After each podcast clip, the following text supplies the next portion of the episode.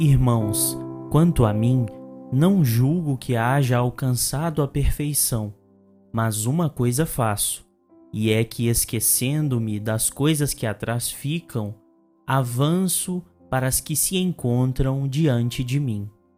Carta de Paulo aos Filipenses, capítulo 3, versículos 13 e 14. Olá, pessoal. Aqui é Tárcio Rodrigues e o café com o espiritismo de hoje é sobre o livro Fonte Viva, capítulo 50, intitulado Avancemos, psicografia de Francisco Cândido Xavier, onde Emmanuel comenta a fala de Paulo lida anteriormente dizendo: Na estrada cristã, somos defrontados sempre por grande número de irmãos que se aquietaram à sombra da improdutividade declarando-se acidentados por desastres espirituais.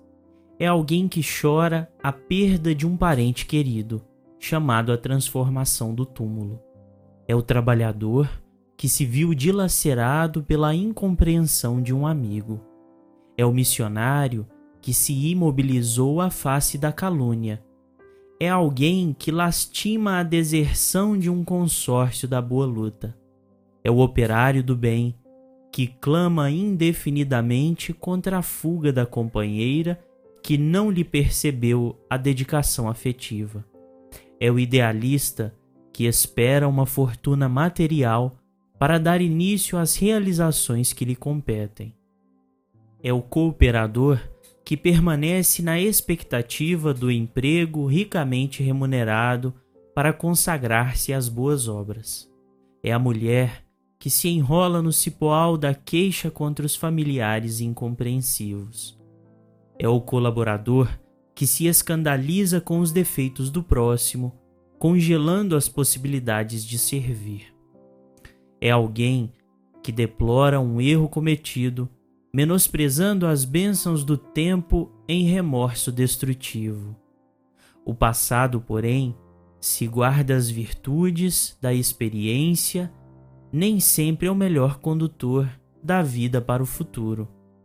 É imprescindível exumar o próprio coração de todos os envoltórios entorpecentes que por vezes nos amortalham a alma. A contrição, a saudade, a esperança e o escrúpulo são sagrados, mas não devem representar impedimento ao acesso de nosso espírito à esfera superior.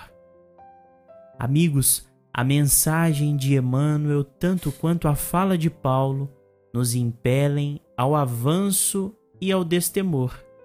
A reflexão se propõe a enumerar diversas circunstâncias desagradáveis que nenhum de nós gostaria de passar e que com certeza trazem para nós sérias limitações.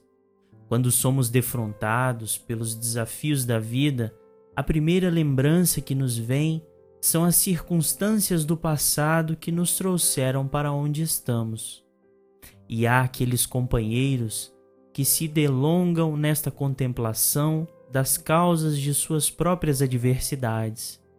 E às vezes eles são de fato vítimas de outros companheiros menos felizes, que deram causa para o prejuízo presente.